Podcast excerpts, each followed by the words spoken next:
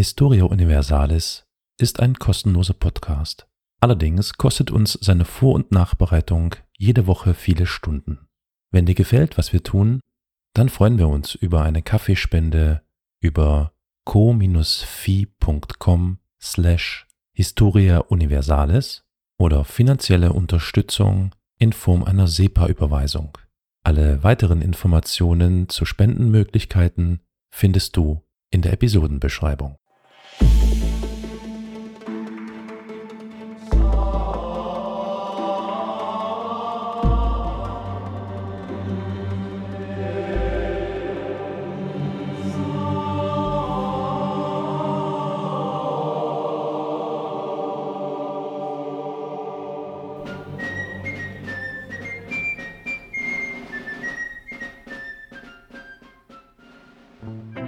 Herzlich willkommen zu einer neuen Folge von Historia Universalis, dem Geschichtspodcast.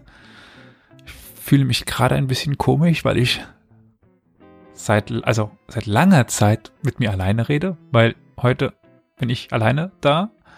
Ihr müsst also nur mit mir heute vorlieb nehmen. Ich weiß nicht, ob euch das gefällt, aber hallo. Ja, äh, warum diese komische Anmoderation? Und warum dieser wieder Mittwochtag und trotzdem irgendwie nur keine Plauderstunde.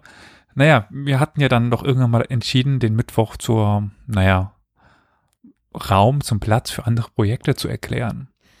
Und ja, das nutze ich jetzt mal. Und zwar, naja, die anderen sind vielleicht nicht immer ganz angetan, wenn ich meine Special-Themen auspacke und äh, mal wieder etwas von den Steppenreitern erzähle. Dementsprechend dachte ich mir, naja, muss mir ja keiner äh, von denen zuhören, wenn die keine Lust drauf haben. Also äh, das gibt noch ein paar Termine, die so entstehen werden. Hm, wenn dann einer vielleicht doch dabei ist, kann das gut sein. Aber bis dahin nenne ich wahrscheinlich das Format äh, Elias labert von Dingen, die keiner wissen will oder so. Müssen wir eine Kurzform erfinden. Naja, also deswegen müsst ihr heute, dürft ihr heute, keine Ahnung, äh, mit mir vorlieb nehmen. Und wenn ihr nur mich hört, dann wisst ihr schon auch von dem Thema. Ja, heute wird's äh, speziell. Heute wird's äh, irgendwas, tent, äh, irgendwas hin. Das ist auch das Problem, wenn ich äh, alleine bin. Ich verspreche mich viel häufiger. Gut, das tue ich schon. Ah, ich tue normalerweise auch, aber naja. Äh, heute wird's zentralasiatisch und muslimisch und wahrscheinlich Ende Mittelalter oder Mittelalter, frühe Neuzeit, so die, den Zeitraum rum. Genau, weil ähm, die meisten haben es ja schon mitbekommen, ich äh, mich ja wissenschaftlich mit der Goldenen Horde beschäftige, mittlerweile tatsächlich auch in der Form einer Doktorarbeit.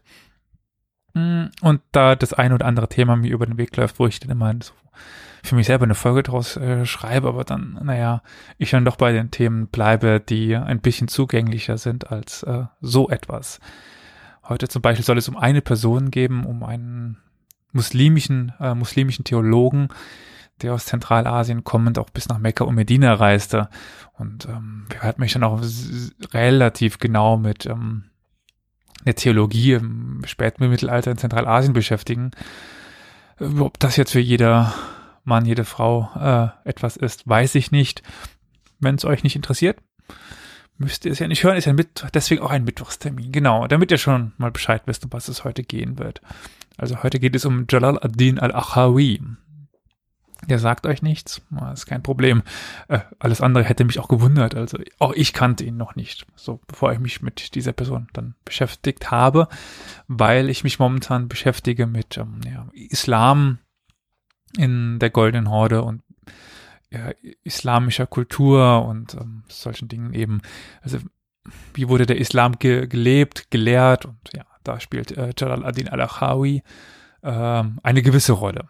Ja, dementsprechend habe ich dann eine Folge draus geschrieben, mit der möchte ich dann heute diese Elias labert über Dinge, die keinen interessiert. Soll ich das jetzt wirklich so? Kommt ein bisschen seltsam vor, wenn ich die Folge so nennen oder diese Reihe so nennen würde, aber na gut. Vielleicht äh, fällt euch ja noch ein besserer Titel ein. Mir nämlich nicht bisher. Ja. Ihr könnt ja sowieso mal schreiben, was ihr von der Idee haltet, wenn ich einfach mal meinen Sprechdurchfall äh, in mein Mikrofon reinlasse, auch alleine. Um, ja. Wenn ich niemanden habe, der mir Fragen stellen kann. Hm. aber ich würde mal sagen, wir könnten uns jetzt unserem Thema widmen. Wir beginnen nämlich im Jahr 1341. Äh, ja, in Zentralasien. das sagte ich ja schon. Und es geht um Jalal ad-Din al-Achawi. Und der war 25 Jahre lang unterwegs. Ach, er hat nämlich eine Reise gemacht. Und äh, ja, sie beginnt, also sie geht über Samarkand. Das, ist ja den einen oder anderen, die den Podcast hier schon länger verfolgen, ein Begriff. Das ist im heutigen Usbekistan, durch die Wolga-Region in Russland und dann über die muslimischen Zentren Damaskus und Bagdad bis nach Medina in Arabien. Das hatte ich ja schon erwähnt. Al-Achawis, Al-Achawis, also langes I am Schluss. Äh, Reise bietet einen ja, wichtigen Bericht über das Aufblühen von muslimisch-intellektuellen Leben ähm, in Zentralasien, insbesondere in einer Gegend, aber dazu kommen wir noch. Aber auch ja, interessante Einblicke nach Samarkand, Bukhara und Khwarezm, darum handelt es sich nämlich, äh, während der Mongolenherrschaft. Also das 14. Jahrhundert, ähm, Goldene Horde war auf ihrem Höhepunkt unter Usbek Khan, äh, Chagatai war brüchig wie eh und je. äh, und die Ilkhane, gut, dann eigentlich vom Niedergang, aber gut, dann kommt noch Timur oder Tamerlan, Temür, den man irgendwie auch noch in solcher Tradition sehen kann. Und die äh, Städte Buchacha, Samarkand, Urgench, äh, Khiva waren damals Zentren islamischer Gelehrsamkeit. Und äh, davon profitierte Al-Achawi und er zeigt aber auch, ja, dass das Zentren waren, die Menschen angezogen haben. Aber das hören wir hier alles jetzt. Und weitergefasst ist auch, ja, ist ein Beispiel für die Entstehung neuer, aber auch die Kontinuität alter Muster dieser muslimischen Gelehrtenmobilität. Also dass solche Gelehrte reisten, ist nicht verwunderlich und nichts Neues. Das ist auch ja, noch mehr als im Christentum dieses, diese gemeinschaftliche Ökumene im Arabischen, weil das, weil die islamische Kultur oder der Islam noch eine verbindende Sprache hatte. Gut, das Latein theoretisch auch, aber, also für das Christ, für die Christenheit, aber, hm, naja, äh, wer konnte denn im Mittelalter wirklich noch Latein sprechen? Die, die Mönche. Aber das Arabische war weitaus äh, verbreiteter in den verschiedenen Gegenden. Und gut, wenn man dann ein bisschen Türkisch und Persisch konnte, dann hat man sich überall irgendwie verständigen können. Und es war aber auch gang und gäbe, dass man eben sich ausgetauscht hat. Aber auch, auch das erzähle ich, glaube ich, noch, wenn ich mich recht entsinne, was ich alles aufgeschrieben habe. Ähm, ja, die Notizen sind ein bisschen länger. Und äh, Kontinuität alter Muster meint dann auch, dass Al-Achawi äh, den alten Handelsrouten folgt. Und ja, äh, die bekannteste oder eigentlich die hauptsächliche ist die Seidenstraße, den, ja, die ja vielen ein Begriff sein sollte. Und auf politischer und wirtschaftlicher Ebene äh, zeigt es auch also sein, seinen Weg auf, ähm, naja, die Stabilität und Sicherheit der goldenen Horde. Warum? Das äh, erzähle ich nachher definitiv noch. Das weiß ich noch. Ha, hab's mir behalten, was ich aufgeschrieben habe. Hm, wir sehen aber auch den florierenden, oder wir werden den florierenden Sklavenhandel sehen zwischen Golden. Habe ich gerade ge gequietscht auf meinem Stuhl? Egal. Ähm, ja, heute bleibt alles. Ich schneide heute nicht, also all meine komischen Aus, äh, Auswanderungen, mir fehlt das Wort. Ähm, werden drin bleiben. Naja, auf jeden Fall zurück zum Thema und wir werden auch sehen die Verbindung zwischen Goldene Horde und Mamluken in Ägypten über den Sklavenhandel. In wissenschaftlicher und religiöser Sicht wurde die Bewegung oder die, die, die Wanderung, die, ähm, die Reise von Al-Achawi durch die enge Beziehung zwischen diesen beiden Staaten sehr stark beeinflusst, also zwischen der Goldenen Horde und den Mamluken. Und das spielt aber auch die gemeinsame Neigung zur hanafitischen Schule der muslimischen Rechtswissenschaften eine wichtige Rolle. Ja, gut, das könnte man fragen, Elias, was denn dir die Hanafiten? ich könnte dann noch einen zweiten Begriff da hinten dranhängen mit Madhab, aber äh, ja, das sind so Rechtsschulen. Ich möchte es jetzt eigentlich nicht ver vergleichen mit äh, ja, Katholizismus und äh, Protestantismus und sowas. Aber innerhalb der verschiedenen, also Sunniten und Schiiten, innerhalb der, die, der beiden Richtungen, das gibt auch die Ibaditen, aber gut, äh, innerhalb der, der ja, Auslegung des Islams gibt es dann nochmal Schulen, die das islamische Recht und die, den Koran und die Hadithen und die Scharia unterschiedlich auslegten. Und dann gibt es eben auch die Hanafiten, die bis heute in Zentralasien eigentlich, ja, der die wichtigste dieser Rechtsschulen ist. Äh, die Wahhabiten zum Beispiel kennt man ja noch, die das alles sehr, sehr, sehr, sehr, sehr konservativ auslegen und naja. Ich glaube, in einen oder anderen Folge ist ja schon mal durchgeklungen, was ich von den äh, Wahhabiten halte, aber das ist ja jetzt auch kein Wunder. Jedenfalls, die Hanafiten waren, ja, das ist auch ein verbindendes Element, weil die Mamluken in Ägypten als auch die Goldene Horde eben dieser hanafitischen Rechtsschule folgten. Was es nicht verwunderlich ist, weil Mamluken kommen aus der Goldenen Horde, quelle surprise, und dementsprechend sind auch die Verbindungen einfach ganz äh, offensichtlich. Das führte aber auch, also diese Neigung führte dazu, dass ähm, ja es immer mehr Möglichkeiten gab der Schirmherrschaft und der materiellen Unterstützung für hanafitische Gelehrte in der Goldenen Horde und im Mamlukenreich. Also wenn man eben die, ein, Gelehrter dieses Rechts war und in diese beiden Reiche ging, dann konnte man sich seinen Lebensunterhalt damit verdienen, weil Reiche, Emire, äh, Sultane sogar und ähnliches oder Händler eben diese Menschen finanziell unterstützten.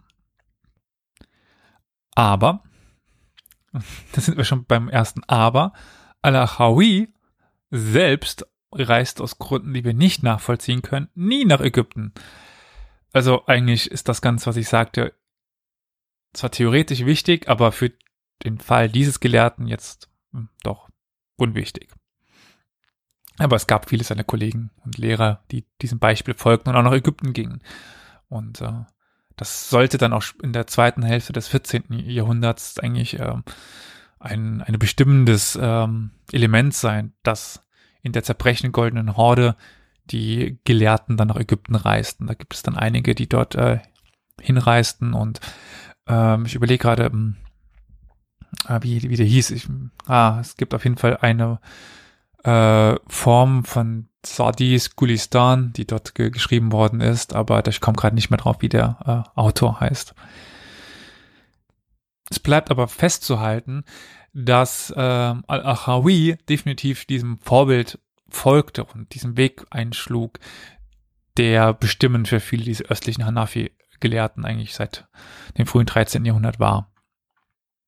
Seine Reise zeigt also einerseits den Einfluss des politischen Klimas auf die Gelehrten, während sie andererseits aber auch demonstriert, wie intellektuelle und religiöse Netzwerke in dieser Zeit oft ja politische Grenzen überschritten. Also ob man jetzt aus der Golden Horde, aus dem, also wir kommen gleich dazu, woher Jalal ad-Din äh, al-Achawi tatsächlich stammte, aber das war nicht die Goldene Horde. Und trotzdem reist er von der Goldenen, also von seinem Vater, Mutter, Gegend, Vaterstadt, Mutterstadt, äh, ja, äh, auf jeden Fall aus seinem Geburtsort reiste er in die Goldene Horde und nach Ägypten nicht, aber äh, er stand kurz davor, Syrien, das war ägyptisch zu dieser Zeit. Und ähm, ja, es ist eben politische Grenzen überschreitend. Sein voller Name ist übrigens Jalal ad-Din Ahmed ibn Muhammad al-Rojandi al-Achawi. Und da haben wir schon mit Rojand äh, den Ort seiner Geburt. Das ist die sogenannte, so die sogenannte Nisba. Haben eigentlich viele arabische äh, Menschen diese Nisba, wenn sie aus, aus diesem Ort kommen. Gut, mittlerweile ist das äh, auch äh, europä europäisiert worden, kann man das sagen? Keine Ahnung. Also die haben mittlerweile Nachnamen, richtige aber eine NISPA ist, den, ist die Geburtsortsanzeige. Und er kommt eben aus Rujand. Gut, das muss jetzt niemand kennen. das ist eine sehr kleine Stadt äh, im heutigen Tadschikistan. Das ist am Ufer des mittleren äh, Sirdaraya zwischen Fergana und Samarkand. Also, ähm, ja, schön gelegen in den Bergen, so viel kann ich sagen, aber äh, doch für heute äh, oder in heutiger Geschichte relativ unbekannt. Seine frühe Ausbildung, die im Alter von sechs oder sieben Jahren begann, folgte typischen Werken der hanafitischen Gelehrten aus dieser Region und fasste einige klassische Werke der Rechtswissenschaften und grundlegende Hilfswissenschaften wie Grammatik, äh, äh, Poesie, Linguistik äh, und Prosa.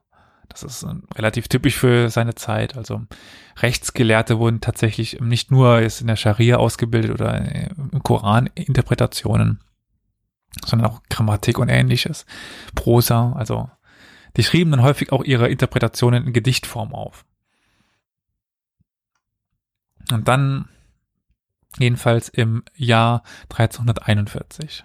Im Alter von 22 Jahren verließ Al-Achawi seine Heimatstadt und begann eine Reise, die 25 Jahre dauern sollte.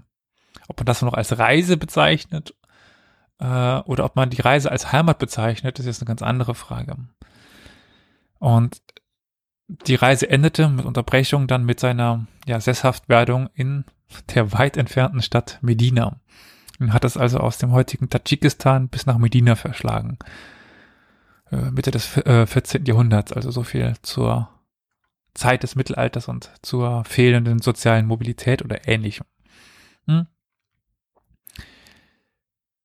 Die Vorstellung um die ja, um Ausbildung und Ausbildung des Wissens des eigenen und auch um des Wissens willen über ja weite geografische Entfernung zu reisen, sogar bis nach China, wie ein berühmtes arabisches Sprichwort besagt, war seit ja, den ersten Jahrhunderten des Islams ein gängiger Ethos muslimischer Gelehrt, Gelehrtengemeinschaften, das sagte ich ja schon am Anfang.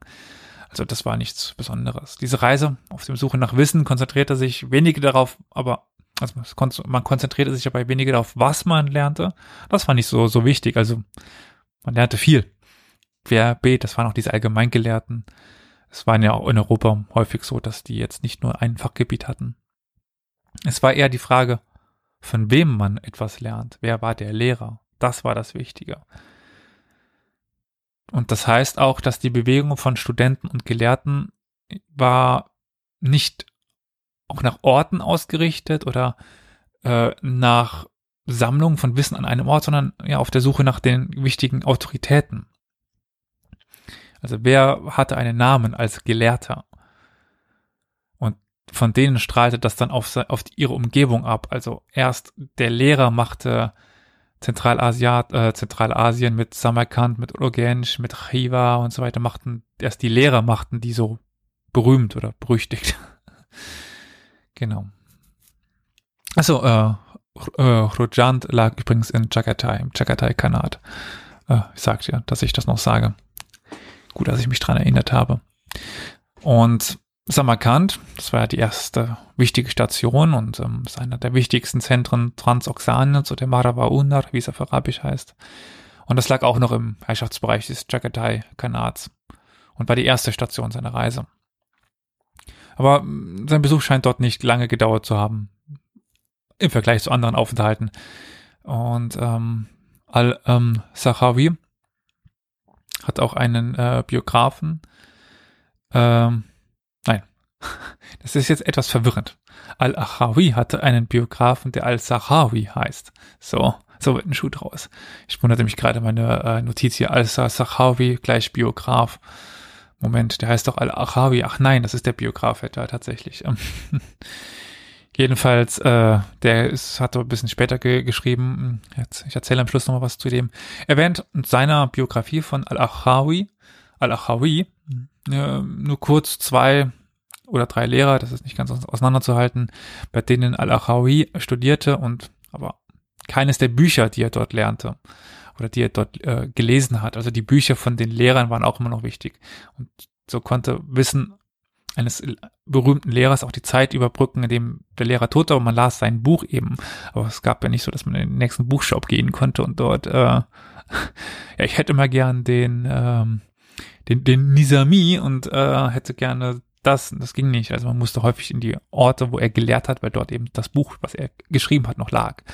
Möglicherweise hat man an einem anderen Ort noch eine Abschrift. Aber ja, ich denke, ihr, ihr, ihr versteht, um was es geht.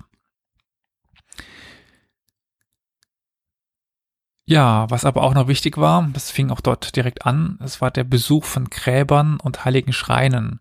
Das äh, hat er eigentlich in allen Orten gemacht, wo er dann war. Also eben äh, bis heute, wer sich an die Folge erinnert, äh, wie, der, wie der Islam nach Zentralasien kam, das erzählte ich ja auch, dass heute noch in ähm, Zentralasien nicht unbedingt eine Moschee der wichtige Ort ist, sondern alte, ja, alte Mausoleen zum Beispiel, alte Gebäude oder sowas, Schreine, ähm, wo ja, teilweise auch einfach äh, Lehrer, also Theologen, Lehrer äh, begraben liegen, äh, wo dann, wo man hin, hinpilgert und dort betet. Also äh, ja auch schon bei Al-Achawi so festzustellen. Wir haben hier aber auch den Aspekt der Pilgerfahrt, die Hajj. Ist ja einer der zentralen äh, Pfeiler des, des Islams. Und das, diese Reise war ja mit dem Ziel, nach Mekka und Medina zu kommen.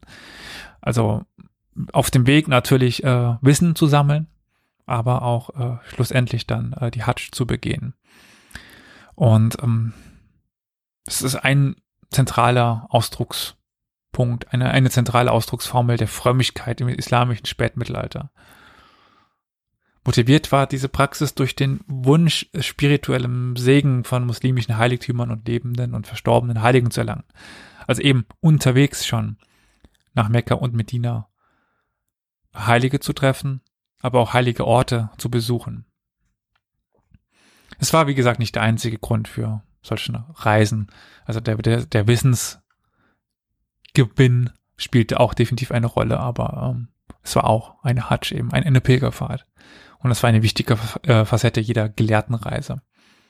Weil wie, im, wie in Europa war Gelehrsamkeit nicht unbedingt von Religiosität zu trennen. Also die meisten Gelehrten waren Theologen. Und die meisten Theologen waren Gelehrte irgendwie. Das bedingte sich so gegenseitig ein bisschen. Darüber hinaus spielten Heiligtümer und Pilgerfahrten eine wichtige Rolle auch bei der ja, Popularisierung und Verbreitung des Sophismus. Weil, ähm, ja, der Sophismus. Wo fange ich an bei diesem, äh, bei dieser Aussage? Der Sophismus ist ja einfach, oh, das ist echt schwer, den, den Sophismus zu beschreiben. Ich habe es ja schon an einer oder anderen Stelle, glaube ich, versucht. Äh, es ist einfach eine eigene Art, sich mit dem Islam zu beschäftigen oder sich dem Islam zu nähern. So das, ich denke, das prominenteste Beispiel, was viele kennen, sind die tanzenden Derwische in der Türkei.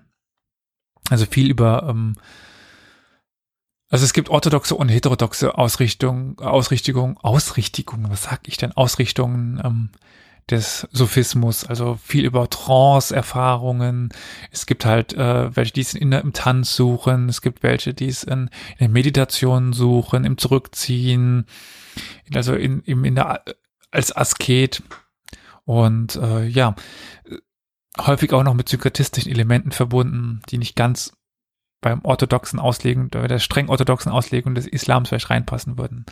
Aber viel mehr möchte ich gar nicht dazu sagen. Jedenfalls, ähm, diese Pilgerfahrten und diese Heiligtümer, die ja bis heute eine wichtige Rolle im, Sophismus von Zentralasien spielen, äh, sorgten auch dafür, dass ähm, ja in Zentralasien das eben Fuß fassen konnte und bis heute zu finden ist. Aber zurück zu unserem Reisenden. Von Samarkand aus reiste dann Al-Achawi weiter zu der nächsten und wichtigen dann auch äh, Station seiner Reise. Das war Bukhara. Ähm, auch schon einige Male hier in dem Podcast, denke ich, vorgekommen. Da blieb er 16 Monate. Und während seines Aufenthaltes in Bukhara wohnte Al-Achawi in zwei muslimischen, ja, das ist das schwierig zu übersetzen. Also es, es geht um eine Madrasa äh, die oder Matresen oder wie man das ja so mal aussprechen möchte, ob es türkisch, arabisch, persisch oder so weiter. Ähm, also sowas wie eine theologische Lehranstalt. Wobei es nicht nur rein theologisch dort ausgebildet worden ist, sondern, ja, ich wiederhole mich auch mal, eben Poesie, äh, Mathematik und sowas konnte man dort auch lernen. Und die erste, wo er war, war die äh, Khan, die Khan Madrasa. Und die war gegründet von einer mongolischen Königsdame, der, jetzt wird es ein bisschen schwieriger. Ich meine, ich kann mittlerweile die Namen ganz gut, aber äh, Sokakantipeki. Äh, wobei mit einer ethischen Zuordnung auf Mongolisch ist schwierig. Ähm, macht die Forschungsliteratur häufig der Einfachheit halber. Irgendwas Toko-Mongolisch, äh, Reitervolkartiges, die war schon ein bisschen älter, 12. Jahrhundert, 13. Äh, die zweite ist eine Madrasa in der nahegelegenen Stadt äh, Wabkent gewesen, die aber äh, jetzt auch erstmal nicht so wichtig ist. Buracha war mit der Anwesenheit vieler großer arabischer Gelehrter gesegnet, könnte man sagen. Also es war ein Zentrum schon immer gewesen. Also äh, ganz am Anfang des, des Islams war ja die Gegend sowieso die, ja, wie kann man das denn sagen, der, der, der Geburtsart von so viel äh, Beschäftigung mit dem Islam und ähm, auch so viel intelligenten und klugen Köpfen. Und war es dann also immer noch. Und Al-Achawi nahm sich die Zeit, auch dann beide Welten zu nutzen. Also das alte Wissen, ich sagte schon, wenn man das Buch liest, lernt man ja trotzdem von diesem alten äh, Lehrer. Ja, war aber auch bei den neuen dabei. Und hatte dort insgesamt acht Lehrer. Äh, darunter auch, der ist uns namentlich bekannt, den Satr al-Sharia äh, al-Mahabi, al-Mahbabi, das ist noch ein B dazwischen. Äh, die Namen sind wirklich unwichtig jetzt. Und der Inhalt seines Studiums blieb aber hauptsächlich auf die hanafitischen Gerichtstexte, Rechtstexte und die dazugehörigen Hilfswissenschaften ähm, umfasst. Ein bisschen noch äh, Kalam, also die Theologie, aber ja, das war jetzt das, was er dort gelernt hat. In Bukhara konnte Al-Achawi auch Zugang zu relativ neu verfassten Werken erhalten, die jetzt nicht unbedingt von ortsgebundenen Rechtsgelehrten oder Theologen war.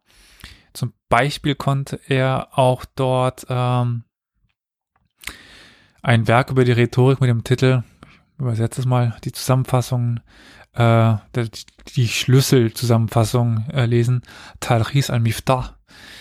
Und ähm, ja, das ein ein sehr wichtiges Werk für die äh, Rhetorik war. Ich war gerade noch überlegen, ob ich noch ein bisschen was, was zu sagen will, aber äh, ja. Vielleicht noch kurz, der, der Autor, das war Abd al-Rahman al-Kazwini und ähm, der war weniger als fünf äh, Jahre bevor al-Achawi in, Buch, in Bukhara war gestorben und ähm, und war wichtig eigentlich für die gesamte ja, islamische intellektuellen Gemeinschaft im 14. Jahrhundert der äh, Gazuini. Von Buraha aus setzte dann Al-Achawi seine Reise aus, also nach Khoaisem äh, fort. Khoaisem ist ja auch schon ein paar Mal im Podcast, denke ich, angeklungen, ist die Gegend südlich des Aral, des, ah, des Aral, des Aralsees. Und die wichtige Stadt war dort Urgench. Urgench gibt es heute immer noch, das ist nicht das Urgench von damals. Ähm, das Urgench von damals liegt heute in ähm, Turkmenistan. Das moderne Urgench liegt in, äh, in Usbekistan. Und ja, damit folgt er im Wesentlichen der gleichen Route wie der berühmte Reisende Ibn Battuta es 20 Jahre zuvor tat. Nur eben andersrum, weil Ibn, Battuta aus der Goldenen Horde kam. Während es für einen jungen zentralasiatischen Gelehrten wie Al-Arawi auf der Suche nach ja, maßgeblichen, ähm, also während er auf der Suche nach maßgeblichen Meistern war, wäre die naheliegende Wahl eigentlich gewesen, äh, von äh, Khujand nach Westen in Richtung Samarkand und dann Bukhara aufzubrechen und dann aber äh, in Richtung äh, Süden zu gehen, in den Iran, wo auch äh, sehr viel äh, kluge Köpfe gab, von denen er hätte lernen können. Aber er macht den Abstecher nach Norden, also dann eben nach äh, Khwarezm und nicht nach Khorasan oder äh, nach Persien, Fars. Warum? Das wissen wir nicht. Wir können es vermuten. Also warum er nach Norden ging und nicht nach Süden. Es könnte damit zusammenhängen, dass, das hatte ich schon mal am Anfang anklingen lassen, der Iran gerade sehr instabil war politisch. Die Goldene Horde hingegen auf einem Höhepunkt auf einer auch politischen Stabilität unter äh, Usbek Khan, äh, Khan, Khan, wenn man die beiden Wörter gleichzeitig aussprechen will. Und ja, dementsprechend versuchte er eben wahrscheinlich den sicheren Weg zu gehen. Hm. Was aber auch eine wichtige Rolle spielt, ist sicherlich die, naja, das Prestige der gelehrten Inserei. Und das ist jetzt das, was für mich so interessant ist. Wie gesagt, ich beschäftige mich damit, äh, welche, Re welche Religiosität und welche Möglichkeit gab es denn in der Goldenen Horde. Das wird ja häufig, also es wird häufig so dargestellt in vielen Texten, ja, die Goldene Horde, das waren ein paar äh, Barbaren, die nicht schreiben und lesen konnten und die äh, da eben auf ihren Pferderücken saßen und die Steppe beherrschten. Nein, ganz so war es nicht. Also ich übertreibe jetzt. Um, ähm, es gibt so einen alten, also das deutsche Standardwerk zur Goldenen Horde ist, ist von Berthold Spuler aus den 40er Jahren und da steht dann, ja, also bis auf ein paar Texte hat die Goldene Horde nichts hervorgebracht. Ja, das stimmt so nicht. Und es zeigt ganz klar, dass äh, es sehr, sehr, sehr gelehrte Leute gab, warum dann eben Al-Hawi den Abstecher nach Norden auch mal gemacht haben könnte.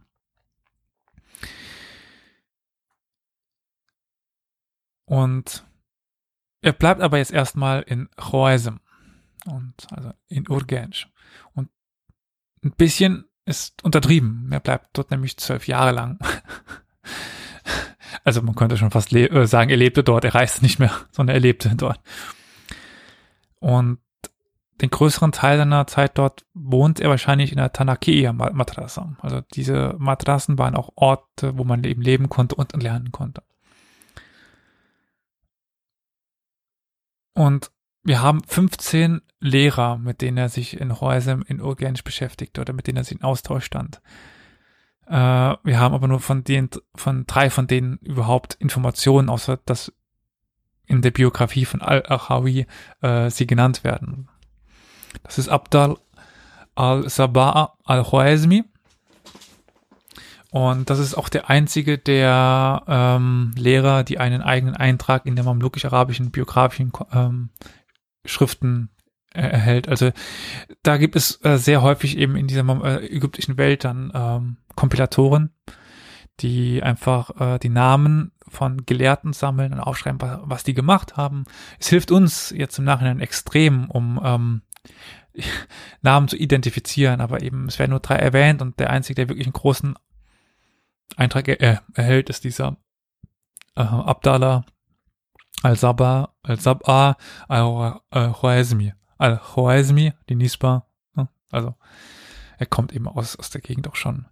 Und er war ein Experte für die verschiedenen Lesarten des Korans. Ähm, das ist dann die Giraat. Und ähm, er war dann auch später von Khoraism nach Damaskus äh, gereist, also auch er hat ähm, die Welt so erkundet wie dann äh, sein, sein Schüler Al-Achawi. Dieser Mangel an Details über ja choresmanische, choresmische, weiß ich nicht, intellektuelle Szene in der reichhaltig arabischen biografischen Sammlung oder mamlukischen äh, biografischen Sammlung sagt wahrscheinlich mehr über die Vorurteile der mamlukischen Schriftsteller gegenüber dieser Gelehrten aus als ihren tatsächlichen Zustand. Also warum haben wir eben nicht diese Beiträge in der äh, biografischen Sammlung Ägyptens, Syriens? Wahrscheinlich, weil auch sie dem aufsaßen, dass es dort eben nicht viel gute Gelehrte gibt. Dass es sie tatsächlich gab, zeigen die wenigen Ausnahmen. Aber mehr können wir da leider auch nicht sagen. Ich würde dann sagen, machen wir mal weiter mit der Reise, weil äh, ja, jetzt erst recht gehen gen Norden, nämlich nach Sarai Berke. So steht es zumindest in der Biografie. Sarai Berke, was ist Sarai Berke? Das ist die Hauptstadt der Goldenen Horde. Nicht ganz. Sarai, also Sarai, türkisches Wort, ist ein sehr beliebter Name für eine Stadt, heißt einfach nur Palast oder sowas. Ähm, es gibt aber zwei Sarais in der Goldenen Horde. Ähm, Neusarai und eben das alte Sarai. Und das alte Sarai ist das, was, was Berke wahrscheinlich begründet hat. Und ähm, ja, das wahrscheinlich war das, was er besucht hat. Es gibt noch ein anderes äh, Ak-Sarai, plötzlich was auftaucht, das man nicht zuordnen kann. Ak-Sarai, also das weiße Sarai. Gibt es einen Ort in Anatolien, der so heißt, aber äh, dass er dann nach Anatolien reist, danach wieder auf der Krim ist, das wäre irgendwie komisch. Ähm, das war wahrscheinlich aber das neue Sarai. Aber das habe ich jetzt da einfach mal rein interpretiert. Und dort studiert er bei zwei außergewöhnlichen Gelehrten, die ich auch selber momentan, ähm, die mir über den Weg gelaufen sind. Das ist Sa'ad ad-Din al-Taftasani und Qut ad-Din al-Razi. Äh, Taftasani selber stammt übrigens auch nicht aus der Goldenen Horde. Taft, Taftasan ist auch eine Stadt in ja, Zentralasien. Und Qutb al-Din al-Razi, al-Razi, ist tatsächlich ein Gelehrter aus der Goldenen Horde, die sehr interessante Texte uns hinterlassen haben. Also ich, ich bin momentan äh, im Besitz, äh, ich habe mir eine Fernleihe getätigt von dem Text von äh, Taftazani. Das ist so ein 700 Seiten Wälzer. Eng beschrieben. Das ist richtig viel, was dieser Mann aufgeschrieben hat. Und äh, von einer Fähigkeit zeugt dieser Text, das ist schon außergewöhnlich. Gut, aber äh, ich will jetzt nicht weiter hier ins äh, Schwelgen äh, kommen und äh, sage direkt die nächste Station, das war K äh, das war Krim oder Kirim, wie man es ausspricht, also die Krim und auch eine Stadt gleichzeitig. Also es gibt eine Stadt auf der Krim, die die Krim heißt. Äh, die Stadt verfügt über islamische Einrichtungen, also eine Moschee, eine Madrasse, aber war jetzt nicht so besonders groß oder ähm, ja, strahlend, wie es äh, Udgen, Shriva, Samarkand, äh, Buracha und auch in Ab oder auch äh, Sarai war. Bei den anderen sieht man es heute noch, bei Sarai sieht man es leider heute gar nicht mehr. Der ist im Erdboden gleich gemacht worden von Temür. Und jedenfalls, ähm, auch dort hat er sich eben äh, lehren lassen, belehren lassen. Und hat sich von dort aus dann zur nahegelegenen Schwarzmeerhafenstadt Kaffa aufgemacht. Und ist von dort aus dann, ja, also Kaffa ist eine christliche Stadt, eine Stadt von Genua, ist dann von, von dort aus nach Sinope, das ist ähm, an der Öst an der südlichen Schwarzmeerküste in der Türkei, in der modernen gelegen, gereist. Aber er kehrte wieder nach Kürüm zurück und blieb dort zwei Jahre. Und Kaffa ist aber auch wichtig, weil die Krim war über Kaffa als ja, wichtiger Sklavenmarkt mit Ägypten verbunden und Syrien. Also über Kaffa, über die Genuesen wurden dann Sklaven verkauft nach Ägypten. Das war diese Verbindung, die ich mal angesprochen habe. Und es gab eben auch starke Verbindungen in die Levante und nach Syrien und das könnte auch wahrscheinlich die Verbind die, den nächste Reisepunkt erklärt haben, Damaskus. Wir wissen nicht, wie er, also wie Al-Achawi von der Krim nach Damaskus gekommen ist. Wahrscheinlich über den Seeweg, aber das ist Spekulatius. In Damaskus lernte Al-Achawi eine völlig neue Kultur kennen, also eben plötzlich eine arabisch-arabische Kultur eben nicht mehr diese zentralasiatische, türkisch-mongolische äh, Kultur. Und äh, die überwiegende Rechtsschule war die äh, Schafiitische, also eine andere Rechtsschule. Dennoch wird Al-Achawi Besuch in Damaskus in einem ja, trockenen Ton berichtet. War, war scheinbar nichts Besonderes, aber gut, die Biografie ähm, äh, ist auch ein paar Jahre nach seinem Tod entstanden. Da wäre vielleicht noch etwas hereingedichtet worden. Ah, also vielleicht dann doch ganz gut, dass es so trocken beschrieben worden ist. Ähm, er lernte in Damaskus von sieben Lehrern. Und der bemerkenswerteste war sicherlich der Sufi-Gelehrte Walid ad-Din al-Manfalati. Wie gesagt, Namen, Schein und Rauch, also ein Sufi Gelehrter, was ganz interessant werden sollte, weil wir wissen, er ist eigentlich als äh, hanafitischer Rechtsgelehrter gestartet. Er sollte aber in Zeit seines Lebens immer mehr in die Richtung des Sophismus sich entwickeln, sage ich mal. Und von Damaskus aus schloss sich dann Al-Achawi einer ähm, Hajj, also dieser Pilgerkarawane an in den Hijaz. Der Hijaz ist ja die ähm, Küste von Saudi-Arabien momentan zum Roten Meer. Innere der Natscht. Ich glaube, das habe ich tatsächlich. Ah, in der Westafrika-Folge hab ich, haben wir darüber gesprochen, die wahrscheinlich jetzt erst danach erscheint. Also, ja. Sage ich es noch gar nicht. Ha. Hm. Und er war dann in Mekka.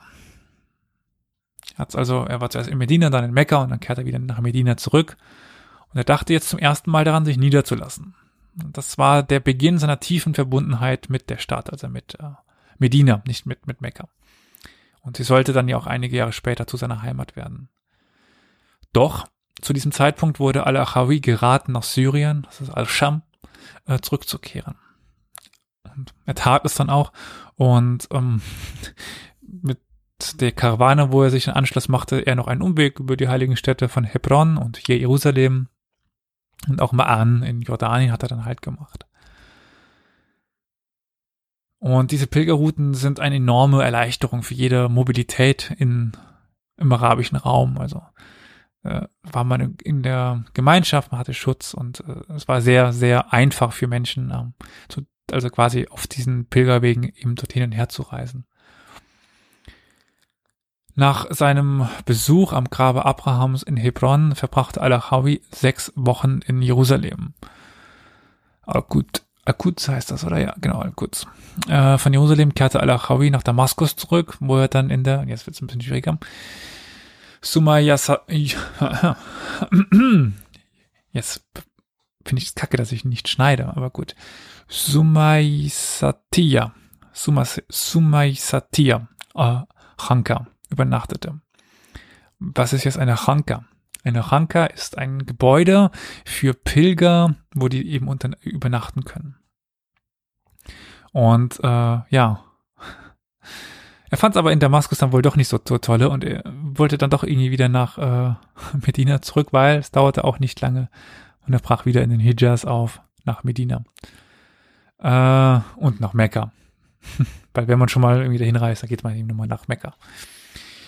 Und er erwog es erneut, sich dort niederzulassen, wurde aber wieder davon abgeraten, durch eine Traumvision, wie es dann heißt, äh, ja, und die äh, riet ihm dazu, weiterzureisen. Äh, er machte sich dann auf den Weg nach Bagdad, nach Bagdad. Und die wurde von den Scheladariden beherrscht, eben nicht mehr von äh, den äh, Ilkhanen. Insgesamt verbrachte er dann in Bagdad äh, drei Jahre, besuchte alle wichtigen Heiligtümer im ganzen Irak und äh, verkehrte mit den örtlichen Rechts, äh, Religionsgelehrten, hauptsächlich äh, Hanafiten. Durch Al-Achavis Aufenthalt in äh, Bagdad wurde dann auch immer noch wichtiger der, der Sophismus. Also die ganzen Einflüsse, die es im Irak damals gab, mit den ähm, Gräbern sehr vieler Sufi-Heiliger, äh, macht es dann, macht ihn dann schlussendlich tatsächlich auch zu einem Sufi-Gelehrten. In Bagdad wurde dann Al-Achawi von Nar al äh, Sadar al-Isfaraini äh, in einen ja, Sufi-Orden auch eingeweiht. Und ähm, ja, es wurde ihm auch ähm, dann die Methoden der Durchführung, also die Rituale beigebracht. Und man autorisierte ihn dann auch, äh, neue Novizen oder eigene Novizen einzuweihen. Also er muss sich schon relativ äh, viel mit diesem Orden auseinandergesetzt haben. Hm. Er stellt, also der Is Al-Isfaraini stellt äh, Al-Ahavi auch dann ähm, einen eigenen Sheikh vor. Also Sheikh oh Gott, das wird es äh, ins, äh, ins Unendliche führen, Scheichs äh, zu erklären. Auch sowas wie ein religiöser Vor Vorgestellter, Vorgesetzter, nicht ganz, also Lehrer.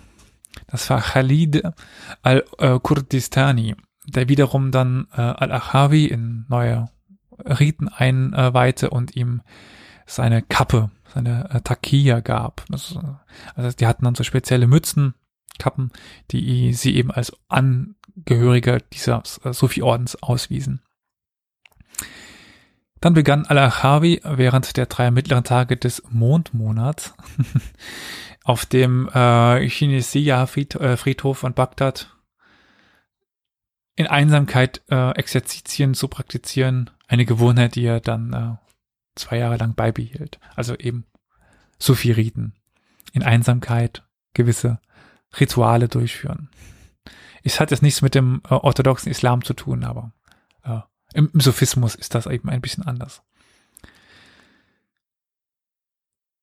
Und schlussendlich ließ er sich dann aber zum dritten und ich kann spoilern, letzten Mal äh, einer Hajj-Karawane an und nachdem er Mekka besucht hatte, zum dritten Mal, äh, kam er dann nochmal nach Medina und dieses Mal für immer.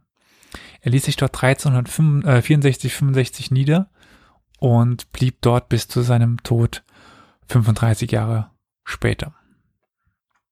Aber schauen wir uns jetzt die Zeit in Medina mal etwas näher an. Die ersten Jahre, die Al-Achawi in Medina verbrachte, also die festen Jahre, markierten dann nämlich einen Höhepunkt seiner bisherigen Ausbildung und seine Reifung zu einer Autorität in der religiösen Wissenschaft, also in der Theologie.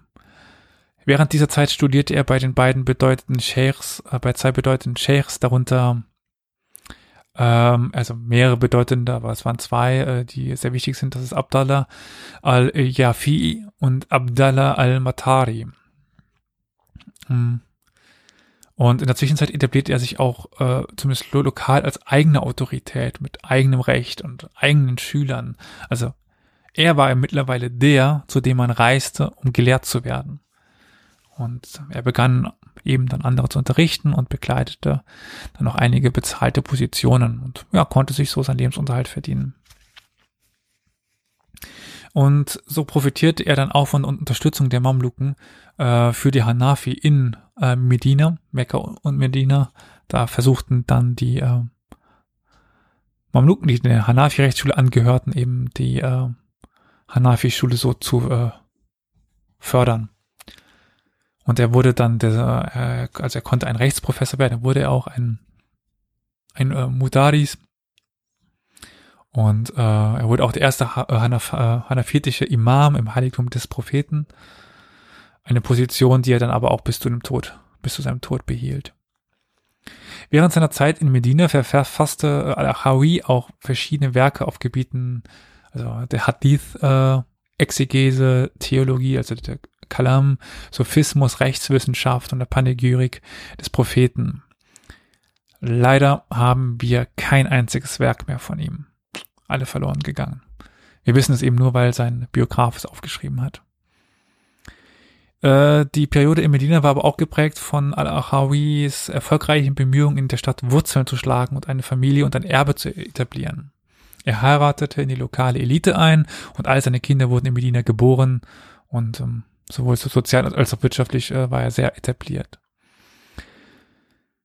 Obwohl er als Einwanderer wahrscheinlich keine herausragende religiöse Autorität war, gelang es Al-Achawi, einen Haushalt zu gründen, eine Schlüsselposition in der medinischen Gesellschaft einzunehmen und über viele Generationen sowohl kulturelles als auch materielles, äh, materielles Kapital anzuhäufen. Also seine äh, Enkel, seine Enkel, des Enkel, kann man das sagen, seine Söhne, seine Sohnsöhne, äh, waren auch noch äh, sehr angesehen in Medina.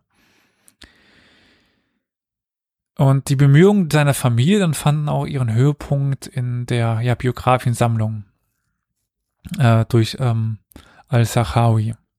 Das, das ist ja auch der Ort, wo wir unsere Informationen her haben. In dann zeitgenössischen oder späteren Biografiensammlungen finden wir nur sehr, sehr, sehr, sehr spärliche Date Details über Al-Achawi von seinen Zeitgenossen Ibn äh, Hajar und Al-Fazi. Äh, ja, da wird er nur sehr kurz äh, erwähnt, von Ibn Tahribirti überhaupt nicht. Und ähm, diese drei schrieben im 15. Jahrhundert nämlich sehr umfangreiche biografische Wörterbücher über muslimische Berühmtheiten. Also das, also ich hatte das Werk von Ibn Tahribirti mal in der Hand. Also das Werk klingt erst so, als wäre das ein, ein Buch. Eh, das ist so eine Bücherwand. also äh, ähm, da, die, das ist sehr viel geschrieben. Der äh, Damaszener Historiker Ibn Talan aus dem 16. Jahrhundert, also ein bisschen später, erwähnt ihn dann aber in seinem äh, biografischen Wörterbuch. Und das Wörterbuch ist dann auch nämlich nur den hanafitischen Gelehrten ge gewidmet und ähm, fügt der Biografie von Al-Sachawi noch einige kleine Details hinzu, wobei wir natürlich da das Ganze ein bisschen hinterfragen müssen, wenn also 100 Jahre nach dem Tod ähm, des Al-Achawi. 100 Jahre? Nein. 200 Jahre. Ach du Kacke. Äh, ich kann nicht rechnen. Ups. Ähm, da nicht was dazu gedichtet worden ist. Aber das kann ich nicht beantworten. Da kann ich, äh, da kenne ich mich auch nicht gut genug mit Ibn Talan aus. Wie oder warum kommt es aber jetzt, dass der ägyptische, Ägypter Biograf Al-Sahawi eine Biografie eine sehr ausführliche, eines zentralasiatischen Gelehrten äh, schrieb. ist eine gute Frage. Eine sehr einfache Erklärung findet sich in der persönlichen Beziehung äh, Al-Sachawis zu Al-Achawis Nachkommen. Al-Sachawi, der sein Werk etwa 100 Jahre nach Al-Achawis Tod fertiggestellt hat, hat auch mehrere Biografien von dessen Nachkommen an, äh, aufge, angefertigt. Das ist das Wort, was ich suchte. Wurde wahrscheinlich auch von denen dafür bezahlt oder so. Also ähm, dann einmal den Durchweich durch die Familie so ungefähr. Außerdem war Al-Sachawi selbst Lehrer von zwei Urenkeln und zwei Ur-Urenkeln von Al-Achawi, die alle vier in seinem biografischen Kompendium Erwähnung finden. Also er fand wohl den äh, Vorfahren seiner Schüler so interessant, ähm, dass er eben seine Biografie schrieb. Aber warum sollten sich jetzt Urenkel und Ururenkel des zentralasiatischen Wandergelehrten die Mühe machen, die Biografie ihres Vorfahren und darüber hinaus eine Reise auf der Suche nach Lehrern und Lehrern, ja, bezahlen, also diese Biografie, dieses biografische Lexikon aufnehmen? Ja, das bringt uns jetzt dazu, äh, auch die soziale Funktion eines des Genres der arabisch-biografischen Wörterbücher äh, zu betrachten. Ich verwende mal einen Forschernamen, nämlich Konrad Hirschlau. Und es gibt auch äh, Michael Chamberlain und ähm, die haben das so betrachtet, also eine ähnliche Funktion, dieselbe Funktion, die dokumentarische Quellen in der europäischen Gesellschaft, also haben sie das verglichen also es geht nämlich darum aufzuzeichnen, zu, prä äh, zu präsentieren und zu erzählen, was erinnerungswürdig angesehen wurde. Mit der Absicht dann natürlich die Zukunft eines bestimmten Individuums oder einer Gruppe zu, zu sichern. Und naja, die Nachfolger von Al-Achawi definierten sich halt über ihren Vorfahren, der ja schon ein Gelehrter war und das blieb dann in der Familie. Und diese Funktionen werden besonders deutlich, wenn Autoren die Biografien ihrer eigenen Vorfahren und Lehrer aufzeichnen, aber auch biografische Einträge von Personen, ähm, die auf dem basieren, was ihre Nachkommen für erinnerungswürdig hielten. Jalal ad-Din al-Achawis 25 Jahre lange Reise von Rujan nach Medina hinterließ bei seinen Zeitgenossen aber weniger Eindruck. Das war normal. Das war jetzt nicht so außergewöhnlich. Reisen auf der Suche nach Wissen war eine übliche Praxis und für muslimische Gelehrte und sowohl Al-Achawis Reise äh, also sie war jetzt verhältnismäßig lange. Also so lange, also 25 Jahre ist dann schon lang. Und es war ausgedehnt, das war nicht immer so, dass es so weite Strecken war. Aber dennoch gab es jetzt nicht eine große Aufmerksamkeit arabischer Autoren. Für heutige Historiker ist Al-Achawi aber ja doch sehr interessant und auch die Biografie. Weil, und deswegen ist es auch für mich so interessant, ist eben über ähm, Choesem und die Goldene Horde so viel sagt und so viel auch aufzeigt. Und so bin ich ja auch drüber gestolpert. Und das ist der Grund, warum ich eben äh, diese interessante Person in meinen Augen äh, kennenlernen durfte. Und ich euch jetzt hier diese Geschichte von Al-Achawi mal präsentiert habe. Ist sicherlich jetzt nicht die spektakulärste Reise oder die aufregendste Reise. Aber Vielleicht interessiert es ja den einen oder anderen auch. Und ja, wenn dem so ist, lasst mich das gerne wissen. Schreibt einen Kommentar oder mal äh, Daumen geben auf äh, YouTube geht das. Ich überlege gerade, oh, ja, äh, Daumen und Glocke und so weiter. oh Gott. Und ich würde aber jetzt auch an dieser Stelle gar nicht groß viel mehr Worte verlieren. Wo ihr uns findet, das wisst ihr schon. Und äh, würde mich dann verabschieden, auf dann wahrscheinlich in ein paar Wochen wieder mit irgendeinem so Thema. Elias labert über Dinge, die keinen interessieren. Auf Wiederhören.